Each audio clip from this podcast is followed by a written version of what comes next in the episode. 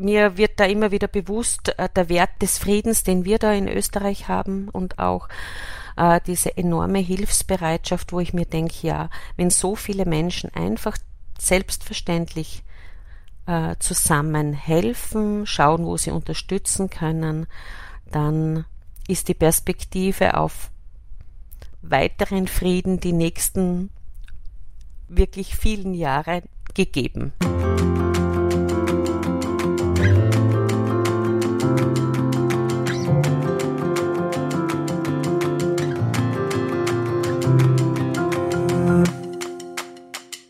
Hallo und herzlich willkommen bei einer weiteren Folge der Dorfrunde, dem Podcast von SOS Kinderdorf. Ich bin der Fabian. Und ich bin die Anna.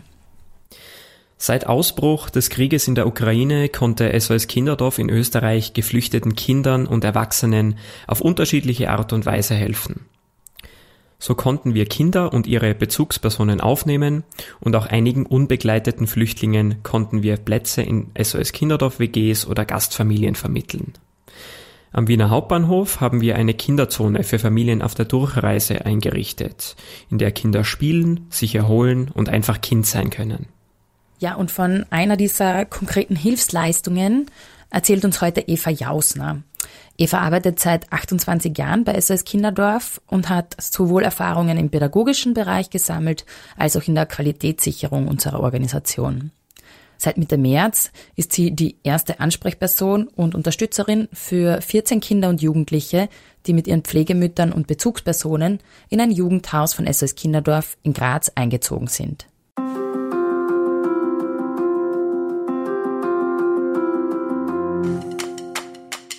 Liebe Eva, willkommen bei uns in der Dorfrunde. Ja, vielen Dank für die Einladung. Ich freue mich auch, dass ich da sein kann.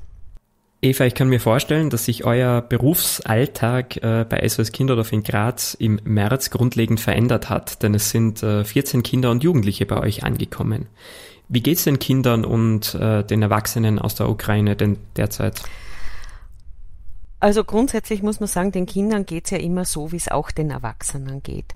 Und es ist die gesamte Truppe, ob es jetzt die Kinder und Jugendlichen, ob es die Erwachsenen sind, die sind alle recht äh, fröhlich und sehr äh, mutig auch und sehr äh, ähm, einfach positiv gestimmt da. Sie sind froh, dass sie einfach dem den Schrecken der Flucht auch gut entkommen sind. Das haben Sie gestern auch noch einmal erwähnt, weil ich Sie, ich habe Sie gestern gefragt, wie es momentan ähm, in dem in den Bezirken, wo Sie aus der Ukraine kommen, wie es da momentan ist. Und äh, da haben sie gesagt, ja, gerade da sind jetzt besonders schwere Kämpfe und sie haben es einfach noch rechtzeitig geschafft, äh, wegzukommen. Weißt du, ob es ähm, Kontakt gibt in die Heimat und ähm, was Sie erzählen? Ja, es gibt Kontakte. Äh, sie haben ja ihre Handys auch mit und sie telefonieren ganz regelmäßig mit den äh, Vätern und mit den Ehemännern, die halt einfach zurückgeblieben sind äh, und dort teilweise in Kriegshandlungen verstrickt sind. Äh, und da gibt's Kontakte. Das, was ich mitbekomme, ist irgendwie so manchmal kurze Telefonate und dann Tränen in den Augen äh, oder auch mal ein Kind, das irgendwie weint, weil es mitkriegt, dass es dem Vater momentan nicht so gut geht. Mhm. Mhm. Und wie sind denn die ersten Tage nach der Ankunft so verlaufen? Ähm, kannst du mal schildern, wie das, wie dieses Ankommen ähm, ausgeschaut hat und wie ihr das Ankommen auch begleitet habt, der Kinder und Erwachsenen? Ja, das war so, dass angekündigt war zwischen Sonntag und Montag, das war Mitte März, äh, dass sie zwischen Sonntag und Montag irgendwann ankommen werden und dass sie ähm, an der deutsch-polnischen Grenze abgeholt werden und mit einem Bus nach Graz gebracht werden. Und so waren wir dann ständig auf Standby, immer in Verbindung mit den Leuten, die diese Fahrt organisiert haben und ähm, es war dann einfach so, dass wir am Montag am Abend, also es war dann schon klar, Montag am Abend, sie werden äh, in den nächsten Stunden ankommen. Das heißt, wir waren auf Standby im Jugendwohnen am Weiberfelder Weg. Und, äh, und wenn ich von wir spreche, dann sage ich meine Kollegen und Kolleginnen, die mhm. äh, ständig am Weiberfelder Weg arbeiten. Äh, dann auch der Alf Groß, der Kinderdorfleiter, der den telefonischen Kontakt immer wieder hatte, äh, ja, und zwei Dolmetscherinnen und ich. Und äh, wir haben dann so gegen sieben Uhr am Abend ist die Spannung immer mehr und mehr gestiegen, weil wir uns gedacht haben, okay, hoffentlich kommen sie auch gut an. Und auf einmal ist ein Bus eingefahren. Es war ein deutsches Busunternehmen und dieser Bus ist mit Gehupe eingefahren am Weiberfelder Weg. Und wir sind dann alle hinaus und haben uns dort äh, auf die Stiege hingestellt und haben einmal gewartet, bis die Leute aussteigen. Wir waren auch sehr gespannt, wie viele werden es dann tatsächlich sein? Bleibt es bei diesen 20, die angekündigt sind, oder sind doch noch mehr mit äh, Kinder und Jugendliche? Welchen Alters sind sie? Also das waren einfach alles so Fragen und die, die Leute sind dann ausgestiegen und da war eine ganz äh, energiegeladene, positive, freundliche Busfahrerin äh, mit zwei Begleitern und die ist sofort herausgestürmt und sie hat jetzt äh, die sie hat einfach die, die, die Menschen dahergebracht und ja, und ähm, die, die Frauen, äh, es sind ja einfach Frauen, Adoptivmütter, Pflegemütter, leibliche Mütter äh, mit ihren Kindern und Jugendlichen, die haben mal zuerst geschaut, einfach, wo sind sie denn hier? Äh, ist mhm. das, äh, es war auch dann so eine Frage, ist das ein Hotel hier, ist das eine Pension, was ist das? Wir haben dann mal kurz erklärt. Sie, es war so ein, ein kurzes erstes Zögern, mal schauen, wo sind wir hier und können wir darauf vertrauen, dass wir hier in Sicherheit sind. Also das war schon wahrnehmbar. Dann war aber irgendwie klar, okay, sie sind freundlich und willkommen äh, und äh, also freundlich aufgenommen und willkommen und dann äh, haben sie erst eigentlich ihr Reisegepäck oder ihr Gepäck, das sind ja, waren ja meistens waren das Sackerln und Schachteln, mit denen sie gekommen sind. Äh, das haben sie dann aus dem Bus herausgenommen. Ähm, es war auch wichtig, das alles gleich wirklich mit hinaufzunehmen. Ähm, und die Jungs aus dem Burschenwohnen, die haben tatkräftig mitgeholfen, die Mitarbeiterinnen aus dem Jugendwohnen. Also es waren einfach mhm. alle da und wir haben die, die Sachen dann hinaufgebracht. Hinaufgebracht, das heißt in den ersten Stock des Jugendwohnhauses. Eben genau, mhm. vielleicht kannst du zu diesen Rahmenbedingungen kurz was sagen. Also was ist das da für ein Gebäude? Ähm, was, womit war SOS Kinderdorf davor da aktiv und, und wer wohnt da jetzt zusammen? Wie schauen da diese Rahmenbedingungen aus? Mhm, mhm. Ja, äh, das Jugendhaus, ich sag halt Jugendhaus, das heißt jetzt mittlerweile Jugendwohnen am Weiberfelder Weg oder WG Weiberfelder Weg. Das ist ein großes Haus, äh, irgendwann in den 70er Jahren erbaut, wie man halt damals einfach auch so Jugendwohnhäuser gebaut hat. Äh, da war früher ein Mädchenwohnen und ein Burschenwohnen drinnen. Mittlerweile sind die Mädchen in eine andere WG gezogen und übrig geblieben ist einfach ein bisschen Verwaltung, dann das Burschenwohnen, äh, äh, dann gibt es auch besondere Räume für Seminare, etc. Und da gibt's im ersten Stock zwei Wohneinheiten, zwei recht große Wohneinheiten äh, mit jeweils einer Küche und mit sanitären äh, Anlagen und eben mit einigen Zimmern. Und die Zimmer äh, waren von meinen Kolleginnen so vorbereitet und gestaltet, dass es zwei- und Einbettzimmer äh, geben hätte sollen. Und da war aber irgendwie gleich klar, na, sie wollen so in ihren kleinen Familieneinheiten, wie sie sind, eben zum Beispiel Pflegemutter und zwei äh, Pflegekinder, die wollen in einem Raum schlafen. Also es hat sich mittlerweile auch ein bisschen verändert. Sie äh, nehmen jetzt doch irgendwie auch gerne noch mehr Platz an und vielleicht auch ein zweites Zimmer. Aber in der ersten, in den ersten Nächten war ganz klar irgendwie für sie, sie wollen zusammen zusammenbleiben. Mhm. Und das war Zufall einfach, dass diese Wohneinheiten frei waren im Jugendhaus oder sind die schon länger äh, leer gestanden die, sozusagen? Ja, das, die, die, die sind jetzt schon ja, ein bisschen, also ich kann es gar nicht genau sagen, wie lang, aber äh, die sind jetzt schon ein bisschen leer geblieben und natürlich war da auch immer wieder die Überlegung, wie das gut genutzt werden kann. War jetzt einfach frei und damit war auch klar für die äh, Verantwortungs Trägerinnen da in der Steiermark äh, ganz klar, das nutzen wir, äh, da können ukrainische Familien mhm. wohnen. Und es ist mhm. aber eben auch eine aktive äh, Jugend-WG noch drinnen mit ähm, genau, Jugendlichen, die von genau, SS Kinderdorf genau betreut in werden. einem Bereich. Ja, Wie genau, haben die darauf genau. reagiert, dass da jetzt ähm, sie neue Mitbewohner da praktisch bekommen? Also das, das, was ich wahrgenommen habe, war einfach irgendwie so große Neugier. Okay, wer kommt da jetzt? Wie ist das? Äh, natürlich, Sie haben ja vorher auch schon mitbekommen, dass es Krieg in der Ukraine gibt, dass es eine Flüchtlingsbewegung gibt. Äh, ihre äh, Pädagoginnen haben ihnen einfach auch erklärt, dass da Kinder, Jugendliche und Erwachsene kommen werden.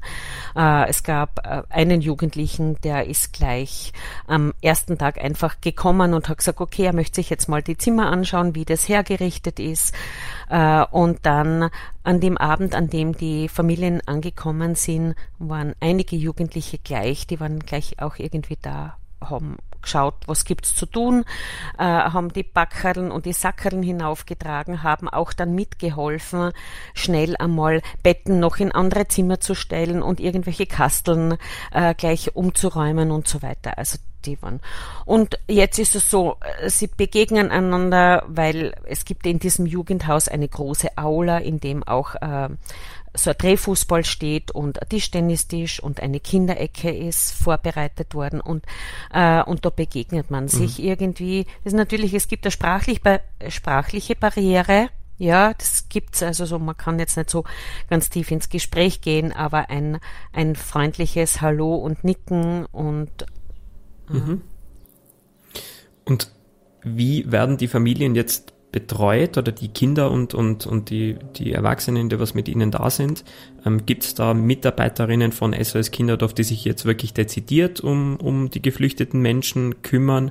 Oder wohnen die eigentlich weitestgehend selbstständig in den Wohnungen? Ja, also sie, sie wohnen in diesen beiden Wohneinheiten äh, auf Selbstversorgerbasis. Das heißt, sie kochen sich selber ihre Sachen, sie gehen sich, sie gehen, sie gehen Lebensmittel einkaufen, sie versorgen sich und die Kinder selbst.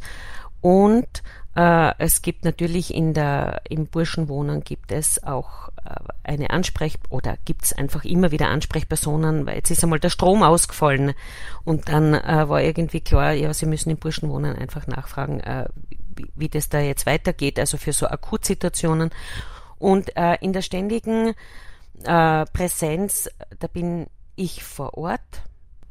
Ich habe mein, mein, mein Off, meine Office-Tätigkeiten auch dorthin verlegt, äh, bin vor Ort und äh, wir haben eine Dolmetscherin äh, mittlerweile auch angestellt und dann gibt es eine Dolmetscherin, die auf äh, freiwilligen Basis äh, immer wieder kommt, auch übersetzt. Es sind ja dann doch viele bürokratische Angelegenheiten auch zu erledigen. Also auch da braucht's ja, dann gibt's äh, zwei ehemalige Mitarbeiter, die sofort gesagt haben, sie würden sich gerne einbringen, was können sie tun. Und das ist auch eine wertvolle Hilfe, weil es sind ja dann doch auch noch immer wieder mal Anschaffungen äh, zu tätigen, irgendwas einzukaufen. Äh, gar nicht jetzt so sehr für, für den Alltag, aber so rund, an, rundherum Geschichten. Und oder heute zum Beispiel ist ein Kollege von mir unterwegs mit einem Bus ähm, und den Frauen nach Stüving zu dem äh, Shop, zu dem Lager, äh, wo sie sich auch Gewand aussuchen können und Helme für die Kinder, Spielzeug etc. Ja, also sie sind dann natürlich mit mehr oder minder wenig Gewand, äh, Kleidung hierher gekommen und Kinder und Jugendliche, die wachsen einfach, die brauchen ständig was. Es kommt jetzt das Frühjahr, es kommt der Sommer, äh, da braucht mhm. es einfach und da haben wir natürlich mit dem Shop in Stüving eine wertvolle Ressource äh, und waren schon einige Male mit den Frauen dort, so dass sie sich etwas aussuchen konnten. Ähm, es gibt auch äh, im Umfeld immer wieder Leute, die anrufen und fragen, ob wir was brauchen und dann bittet man sie halt, dass sie das äh, ins Jugendhaus bringen. Die Frauen suchen sich dann eben sich für sich und die Kinder äh, Gewand aus mhm. und was nicht mhm. benötigt wird, kommt dann wieder in den Shop äh, nach Stüving. Mhm. mhm. So, okay. Große Hilfsbereitschaft prinzipiell. Absolut, absolut, absolut. Es gibt ja auch äh, in Graz gibt's äh, eine Facebook-Gruppe, wo sich ukrainische Flüchtlinge vernetzen.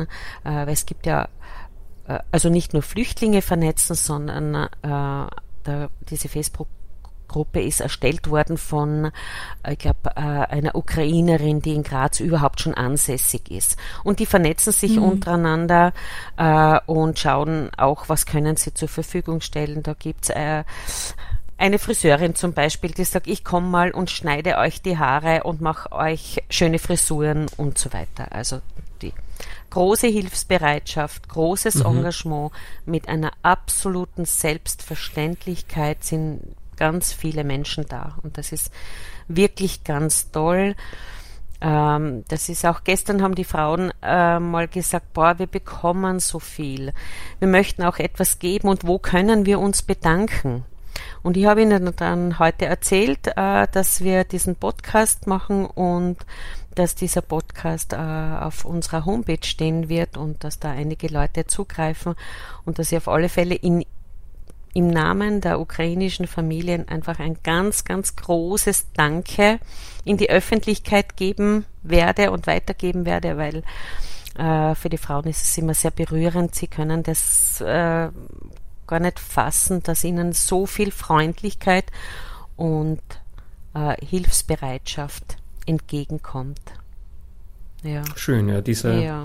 Message tragen wir natürlich gerne äh, ja. äh, über den Podcast nach außen. Ja, ja, ja, ja. Also Sie haben uns ja auch erzählt, weil wir jetzt gerade bei diesem Thema auch irgendwie sind, große Hilfsbereitschaft, großes Engagement.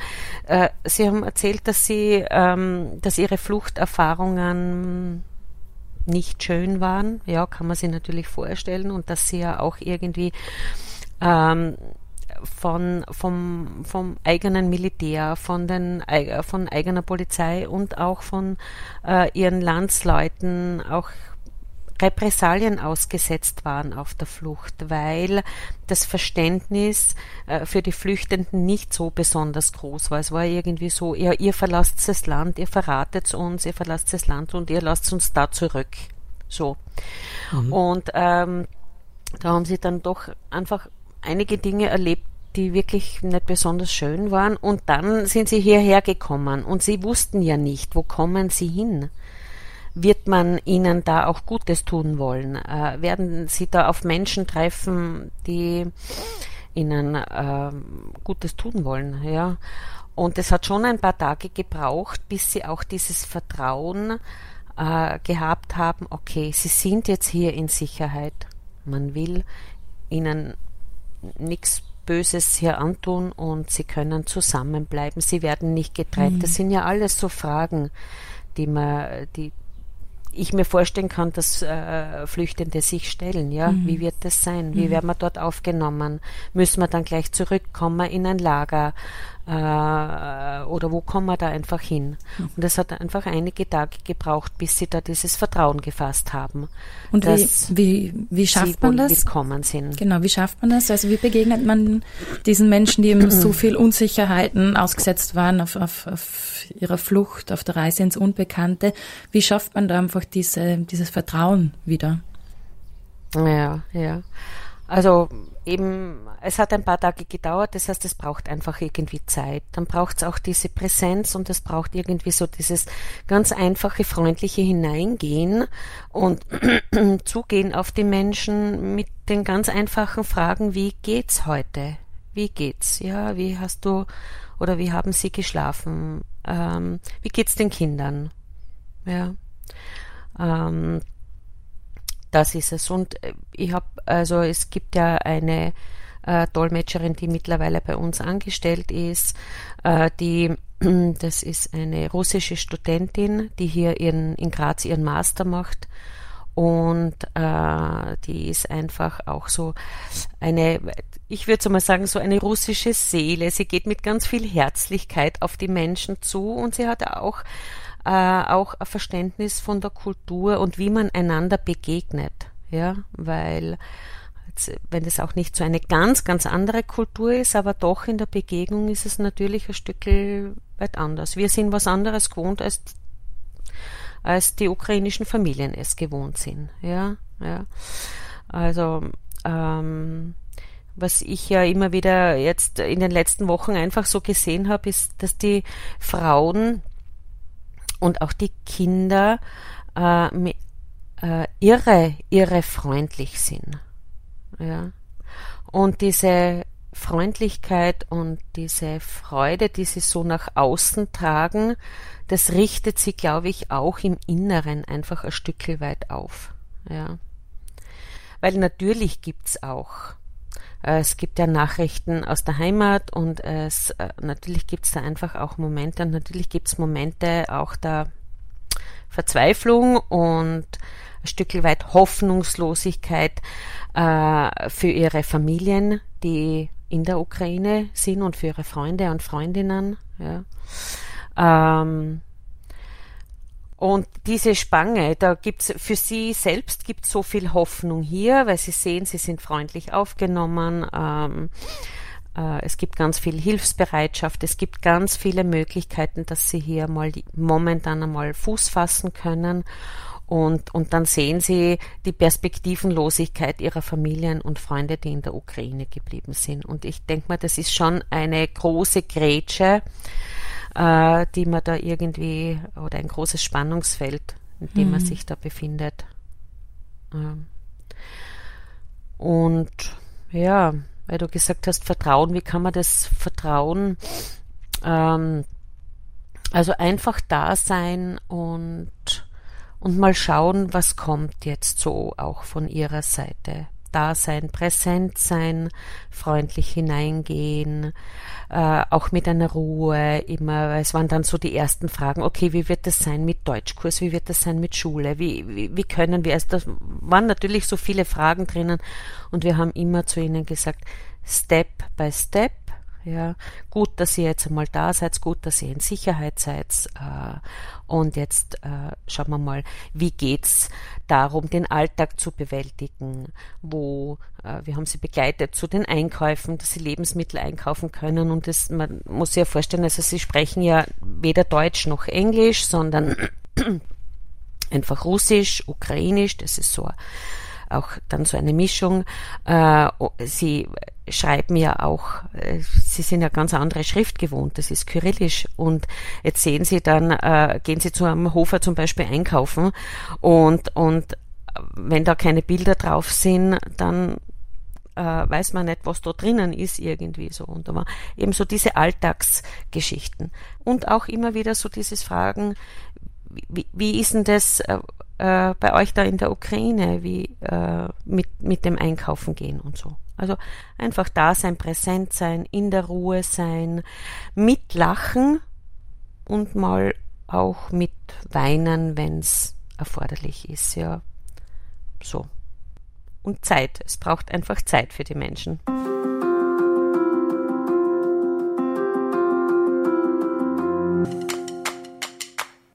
Wie geht's denn dir persönlich, Eva, in der Interaktion mit den, mit den Menschen? Was ähm, poppen da bei dir für, für Gefühle, äh, Herausforderungen auf, mit denen du täglich irgendwo konfrontiert ja. bist jetzt in deiner ja. Arbeit?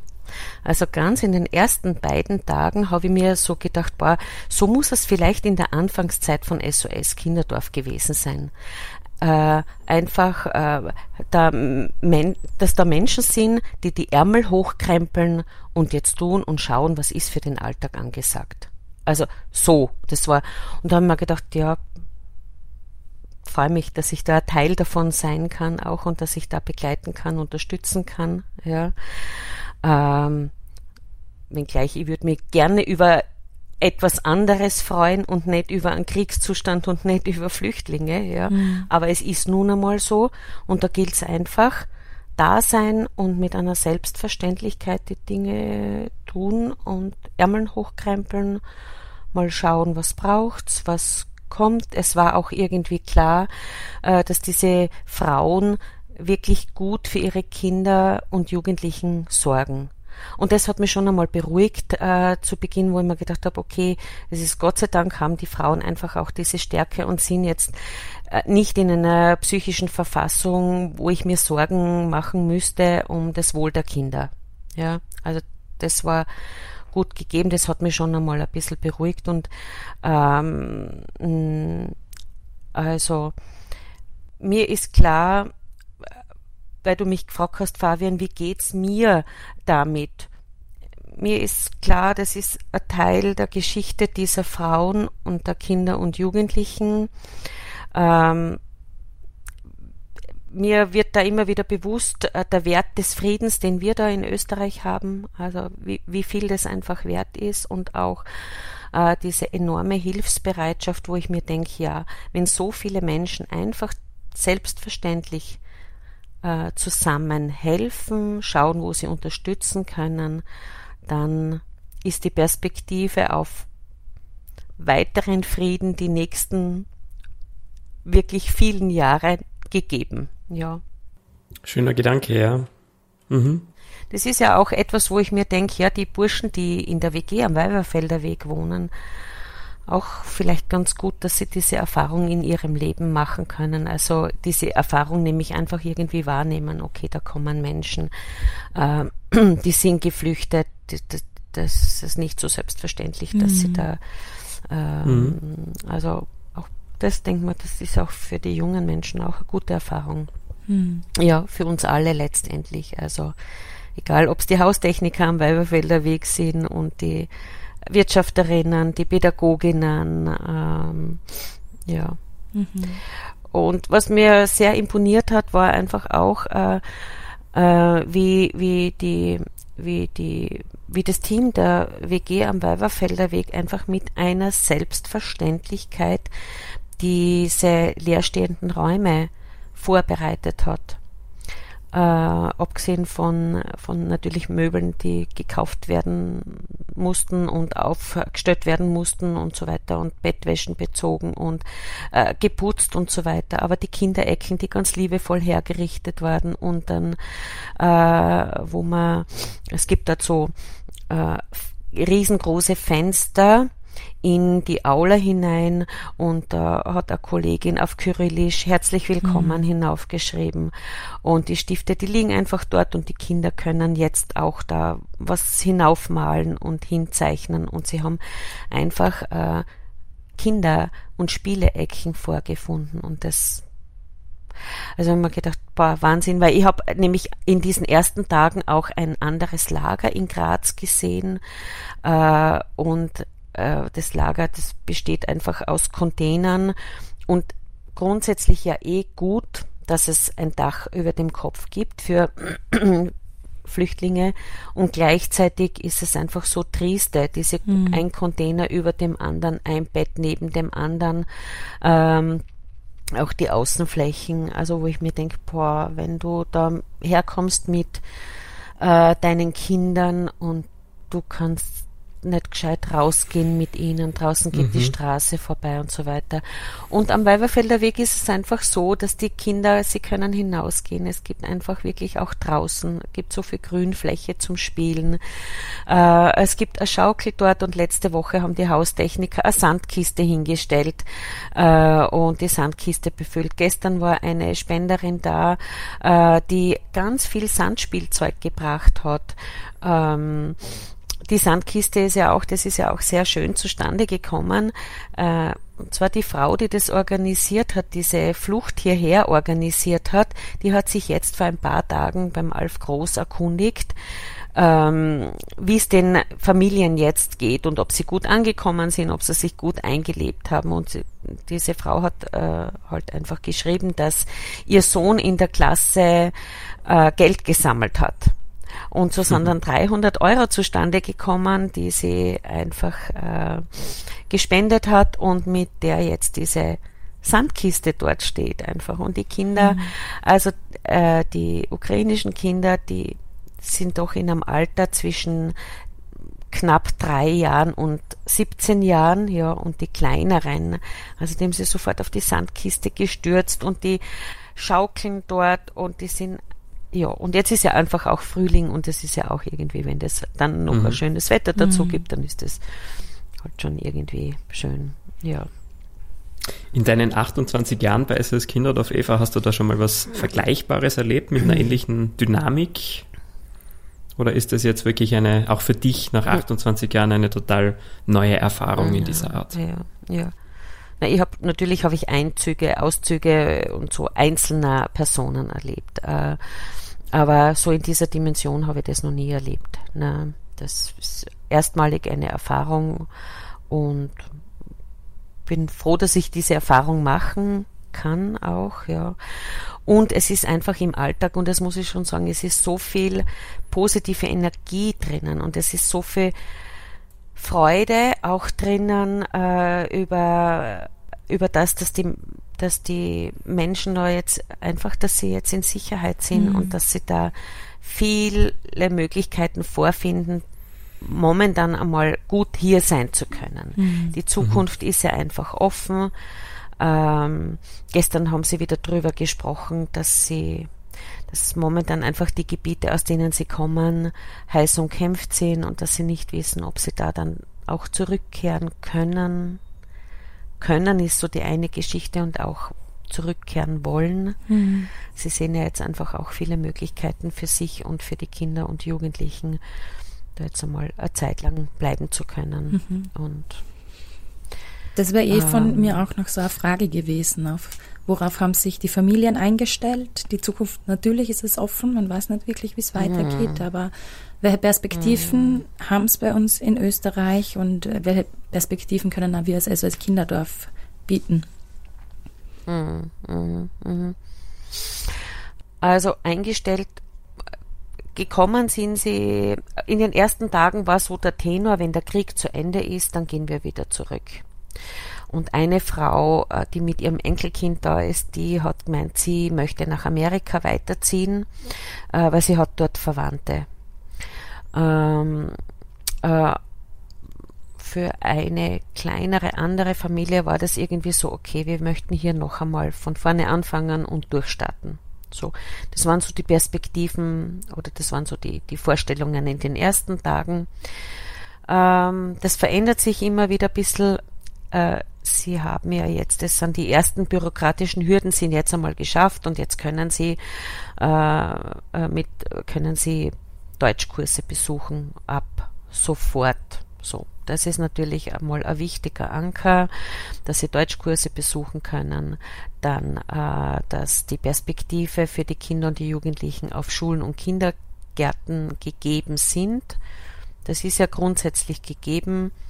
Äh, muss man halt schauen, wie man da, und das ist, glaube ich, auch etwas, was wir als SOS Kinderdorf äh, tun können in der Begleitung, dass wir da einfach auch schauen, äh, wo gibt's gute Möglichkeiten weil natürlich äh, alle Kindergärten und auch die Schulen im Pflichtschulbereich, natürlich äh, gibt es da eine klare Entscheidung, dass sie Kinder, ukrainische Kinder und Jugendliche aufnehmen. Aber es sind ja auch nicht alle Schulen jetzt gut vorbereitet und da gleich gut gerüstet. Und da mhm. gibt's und, und das ist natürlich ähm, äh, ein Wissen, das man irgendwie erst in Erfahrung bringen muss. Wo gibt's da Schulen, die da äh, mit diesen Themen schon lange zu tun haben und die da auch Erfahrung haben und äh, wo dann die Kinder und Jugendlichen auch gut aufgehoben sind. Hast du in den letzten Wochen auch ein paar äh, ukrainische oder russische ähm, Wörter gelernt? ja, also äh, das äh, gute Nacht oder guten Tag. Und ich muss aber ganz ehrlich gestehen, ja, also ich frage sie natürlich immer, wie heißt das jetzt auf Russisch und Ukrainisch, und sie sagen mir das dann immer. Und für diesen Moment merke ich es mir und wenn's dann an und sag's. Und ich muss ganz ehrlich sagen, es ist dann einfach ganz schnell weg bei mir. Dann auch wieder, ja. Du weißt aber, was Danke heißt. Äh, Spasibla weil das kommt ja sehr, genau, das ist ein Wort, das hat sie eingeprägt, dieses Passibler, weil das kommt ja einfach ganz, ganz oft, dieses Danke. Und da gibt's gleichzeitig, äh, sagen sie dann immer, wir bekommen so viel. Wie können wir uns selbst einbringen? Und das ist, denke ich mal, auch etwas, was wichtig ist, äh, dass man es dann einfach auch zulässt, dass sie sich selbst auch einbringen, weil das einfach eine Form des Zurückgebens ist. Und äh, sie sagen, wir wohnen jetzt hier, das ist momentan einmal unser Zuhause jetzt hier. Was können wir dazu beitragen, äh, die Räume vielleicht anders gestalten? Oder im Außenbereich können wir irgendwo was, können, können wir mithelfen? Am Osterputz können wir, äh, können wir die Großküche putzen, können wir die Aula reinigen? Was können wir einfach tun, um uns da einzubringen? Für ihre Bereiche sorgen sie sowieso und da ist auch, das ist auch absolut also da ist das immer sehr, sehr ordentlich und sehr, sehr sauber. Das ist äh, also für fast ein bisschen ungewöhnlich für unsere Maßstäbe auch, weil es sind ja dann doch viele Menschen in, dies, in einer WG. Ähm, und da wird es ja natürlich auch schnell schmutzig, aber es ist ein Wahnsinn, wie, wie, wie sauber und ordentlich einfach da auch alles ist. Und das wollen sie natürlich auch in den anderen Bereichen im Jugendhaus, wollen sie das halt einfach auch irgendwie, äh, ist es ihnen wichtig, dass sie sich da einbringen können und dass sie da mitputzen können und helfen können und tun können. Also so, ja. Wahrscheinlich würde ich, das, würde ich das jetzt falsch aussprechen, wenn ich es machen würde. Deswegen bedanke ich mich bei dir auf Deutsch, liebe Eva, für deine Zeit. ähm, danke, dass du uns äh, so äh, eindrucksvolle ähm, Eindruck, Eindrücke auch mitgebracht hast und mhm. mit uns in der Dorfrunde geteilt hast. Sehr gerne. Und es gibt einen Moment, den würde ich noch, wenn noch Zeit ist, den würde ich wirklich gerne teilen. Äh, und zwar war das ein Moment äh, in den ersten Tagen, wir sind mit den Frauen gerade zurückgekommen von einem Einkauf äh, beim Hofer Lebensmitteleinkauf und so weiter. Und dann sind wir zurückgekommen, dann sind wir draußen gestanden vor dem Jugendhaus und dann hat äh, eine Frau zu mir gesagt, wenn das hier alles vorbei ist, dann lade ich dich in die Ukraine ein und dann werden wir tanzen und feiern und lachen. Und ich habe, sie hat es auf Russisch gesagt und äh, die Dolmetsch war gerade nicht da, aber ich habe genau verstanden, was sie sagt. Ja. Mhm. Und ich habe gedeutet und habe gesagt, ja, ganz genau. Wenn das alles vorbei ist, dann werden wir gemeinsam tanzen und lachen und feiern. Und ich denke mir, das ist, das war, zum einen war es ein sehr bewegender Moment für mich und zum anderen denke ich mir, ist es so eine ganz eine wichtige Geschichte, immer so diese Perspektive, geben auch und damit einschwingen und einstimmen. Ja, mhm. es wird irgendwann vorbei sein und irgendwann wird es auch eine Dimension haben, die okay ist, die gut ist und dann feiern wir und tanzen und lachen.